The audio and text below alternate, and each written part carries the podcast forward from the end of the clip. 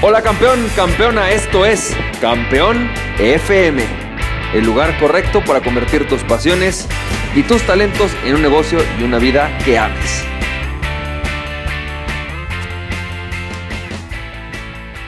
Hola, ¿qué tal? ¿Cómo estás, campeón, campeona? ¿Cómo te va? Yo soy Francisco Campoy y bienvenido y bienvenida al episodio número 93 de Campeón FM. Y campeón, campeona, qué gusto me da saludarte. Bueno, pues hoy te voy a hablar, hoy vamos a hablar sobre algo que es lo que vamos a estar tocando toda esta semana, que es una de las leyes o principios básicos para poder crecer tu negocio, para poder crecer tu vida, para poder crecer tú como persona, es la capacidad de autoconocerte. La semana pasada decíamos que una de las cosas que son fundamentales como dueño de negocios que tienes que aprender a desarrollar es la capacidad de autoconocerte. Y creo que una de las mejores formas o uno de los puntos donde para mí fue crucial entender esto fue cuando yo leí El arte de la guerra. No sé si alguna vez has leído este libro, El arte de la guerra, es un libro de más de 5.000 años. Es un libro que explica o que fue creado por un general exitosísimo en su época y que explica cuáles son los principios básicos para el triunfo, para la victoria en la guerra. Ese libro ha sido, es tan sencillo, pero tan profundo, que pues a la fecha sigue siendo uno de los pilares para el estudio, por ejemplo, de los negocios, de la estrategia militar. Y en ese libro, Sun Tzu dice algo, dice que aquel guerrero que se conoce a sí mismo es invencible, lo dice de, alguna u otra manera, ¿no? Lo que dice y explica es que un buen guerrero no busca, eh, no busca las debilidades de otro guerrero o de otro ejército, porque él no puede crear esas debilidades. Él primero tiene que crear o entender sus propias fortalezas y sus propias debilidades. La clave de ser un guerrero invencible es para él el primero saber con qué elementos y recursos cuentas tú para poder ganar la, ganar la batalla. Y saber cuándo no las puedes ganar, cuándo sí las puedes ganar, cuándo es momento de atacar, cuándo es momento de huir. Basado en esos recursos. De eso habla, bueno, Sun Tzu para mí, ese es el centro ¿no? De todo el libro del arte de la guerra. Bueno, pues de la misma manera en los negocios, una de las maneras claves o una de las cosas claves para poder crecer tu negocio, para poder ser más feliz en tu negocio, porque también es importante, para poder tener un negocio que te dé aquello que tú quieres obtener, pues necesitas tener lo que se llama autoconciencia, conocer tus recursos. Y una de las cosas que son fundamentales, algunas de las cosas de las cuales vamos a platicar, es que tienes que conocer, primero que nada, tus fortalezas y tus debilidades. Primero tus fortalezas y tus debilidades como persona. ¿Cuáles son aquellas cosas en las cuales naturalmente eres bueno? Y aquellas cosas en las que naturalmente eres bueno, malo. O sea, aquellas cosas en las cuales sabes que no, una de dos, o no has trabajado lo suficiente, o simplemente no se te da muy fácil. Y ahorita vamos a hablar de eso. Muchos coaches, muchos, y vamos a hablar de eso toda la semana, muchos coaches te dicen algo como, tú tienes que desarrollar todo tu potencial, tienes que desarrollar todas las virtudes, ponte en el lugar en el cual tú eres débil y desarrollalo. Y, y yo te diría, eso no sirve. Es decir, sí tienes que saber tus debilidades para poder subsanarlas de diferentes formas. Hay muchas formas de subsanar tus debilidades. Pero tienes que ponerte en el lado de tus fortalezas. Saber cuáles son tus debilidades para trabajar en ellas. Algunas se desarrollan, ¿no? Algunas, algunas cosas que no sabes hacer las puedes desarrollar algunas inteligencias que no eres muy bueno teniendo, puedes desarrollarlas hasta cierto grado.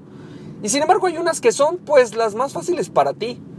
Las que naturalmente has tienes casi casi que impresas. Bueno, pues desarrollalas, utilízalas. Primero como dueño de negocios, pero también tu negocio. ¿Qué fortalezas y debilidades tiene tu negocio?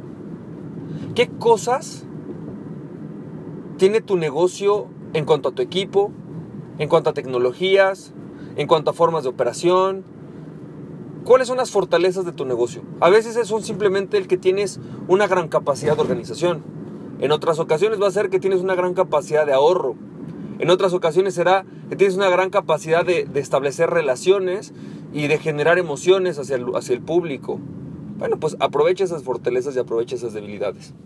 Porque es la única forma de volverte invencible. La segunda parte que tenemos que ver es cuáles son nuestros intereses y cuáles son nuestras, eh, nuestros no intereses o nuestras oportunidades.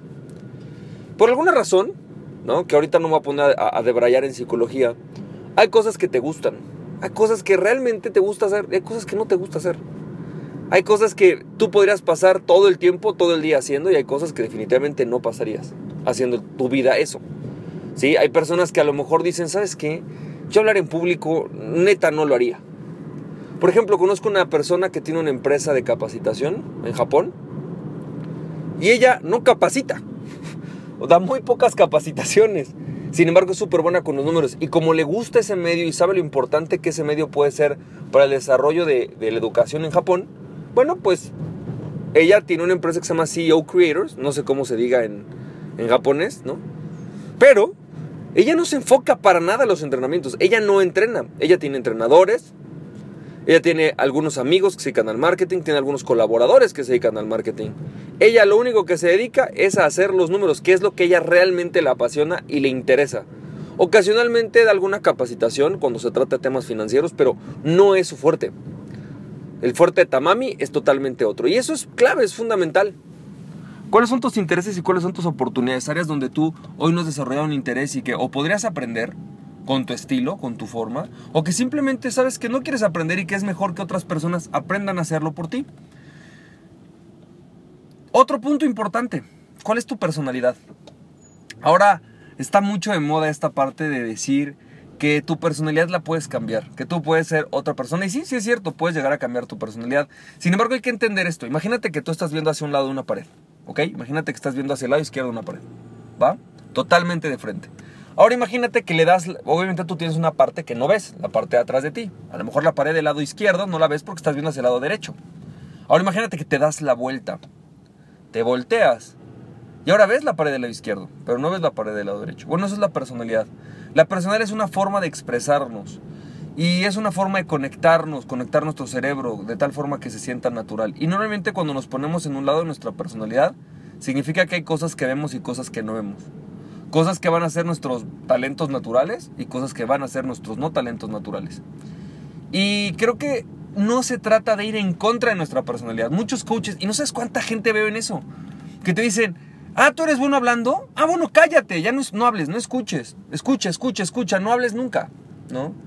Ponte a hacer otra cosa, no llames la atención, por ejemplo, eso es lo que me dicen mucho, ¿no? O al revés, ah, tú eres introvertido, no te gusta socializar, no, ahora ve y socializa, vívete la socializando, conoce a mucha gente, o sea, sí es sano, tienes que a veces pararte en puntos que son incómodos para que aprendas, para que te desarrolles. Sin embargo, no necesariamente tienes que cambiar tu personalidad. Si hay cosas que no se sienten naturales para ti, no tienes que hacerlas, tienes que encontrar formas de subsanarla. Es una forma mucho más inteligente. Y posiblemente este tipo de cosas son importantes, pero hay una que me parece que es fundamental. Y es saber a dónde quieres llegar ¿Y dónde estás parado con relación a eso? El problema de muchos dueños de negocios es que no nos ponemos una meta, no tenemos un objetivo claro de desarrollo. Es decir, a lo mejor pusimos un negocio, llegamos a un determinado punto, tenemos metas, pero no tenemos una un propósito, es diferente. La diferencia en, este sentido entre un propósito y una meta es que la meta, una vez que la cumple, se acabó. Muchos dueños de negocio dicen, necesito un negocio que me pague 50 mil pesos al mes. Llegan a ese punto y el negocio se estanca. ¿Sabes? Y de repente pasan dos o tres años y cuando dos o tres de sus clientes importantes dejan de comprarles, se acabó el negocio, se destruyó el negocio y ya no saben para dónde moverse porque, ¿qué crees? Ya no tienen aquello que habían conseguido, la meta que tenían, y ya no tienen cómo crecer. ¿Y sabes por qué es eso? Porque tenemos metas, no propósitos. Si tú tuvieras un propósito en tu negocio, definitivamente no dejas de crecer. Alcanzas una meta, eres feliz, la celebras, agradeces y creces fracasas en esa meta, eres feliz, lo agradeces, aprendes y vuelves a intentarlo para poder crecer. Un negocio sano está siempre creciendo. Un negocio sano todos los años crece, ya sea porque crece en utilidad, crece en ventas, crece en líneas de negocio, crece en diversificación. Bueno, así es lo mismo con tu vida. Las personas exitosas te vas a dar cuenta que tienen una característica, todo el tiempo están creciendo. Si tú quieres ser exitoso en tu negocio, deja de poner, o sea, ponte metas, es súper importante, pero no solo te pongas metas, ponte un propósito. Empieza por el propósito. Y tercero, más bien, y más bien, haz conciencia de dónde estás hoy día para poder llegar a ello. Vamos a ser francos, si tienes una meta, si tienes un propósito, lo más probable es que no estés donde quieres estar. Es más, es lo más sano. Que estés de alguna manera, pero no estés de alguna manera ahí. que hayas alcanzado cierto nivel de éxito con relación a tu meta, pero no estés al 100% en eso. Y tienes que saber dónde estás parado, con qué cuentas. La autoconciencia es la única manera de poder determinar el éxito de un negocio. La autoconciencia es la única manera de determinar el crecimiento y el éxito de tu negocio, de tu vida, de alcanzar algo que sea que te llene que logres aquello que realmente quieres lograr en tu vida, pero al mismo tiempo que obtengas el balance que necesitas para ser feliz. Y por otro lado, que tengas la capacidad de cambiar los procesos, los procedimientos y todo aquello que sea necesario para seguirte desarrollando. El crecimiento y el desarrollo personal es eso. Como dueño de negocios tienes que saber en dónde estás parado, tienes que saber cuáles son tus debilidades, si eres bueno escuchando o no eres bueno escuchando. Si eres bueno analizando o no eres bueno analizando. Si eres empático o no. Si realmente eres un líder, por ejemplo, de soporte que ayuda a las ideas de otros a realizarse, o eres un líder de dirección que hace que las cosas sucedan, que no necesita que alguien le diga, sino, para, sino se puede autodirigir y puede dirigir a otros. Si eres disciplinado o no eres disciplinado, si tienes estructura o no. Si eres una persona que tiene modo de aprendiz o eres una persona soberbia y que simplemente estás en el sabelo todo. Todo eso es importante. La única manera de crecer es cuando, cuando sabemos dónde estamos. Este año, por ejemplo, para mí ha sido un año de retos. Te contaba, eh, ha sido un año de muchos retos porque he estado en el proceso de aprender a escuchar, de aprender a quitarme el sabelo todo y a preguntar. Oye, ¿tú qué opinas? ¿Tú qué, ¿Tú qué sabes? Oye, ¿me enseñas? Esta parte no la conozco. Ha sido un reto porque no estoy acostumbrado a eso, pero es, una, es la única manera en la cual yo puedo crecer aprendiendo esa nueva habilidad, la habilidad de escuchar. ¿Cuál es la nueva habilidad que vas a desarrollar este año? A lo mejor una de las de tus debilidades o al revés, una de las de tus fortalezas. En mi caso estoy aprendiendo a ser un mejor entrenador, a ser un mejor speaker, a facilitar mejor, a transmitir mejor mi conocimiento. Es uno de mis grandes retos de este año. Y la verdad es que se me hace muy fácil. Eso en verdad lo hago muy sencillo. Rápidamente lo he logrado. He ido desarrollándolo. Así que campeón, campeón, espero que esto te haya servido. Te mando un fuerte abrazo y recuerda, aquella persona que se conoce a sí mismo es invencible. Conoces a ti mismo y nada ni nadie podrá detenerte. Emprende tu pasión. Estamos viendo campeón, campeona. Bye bye.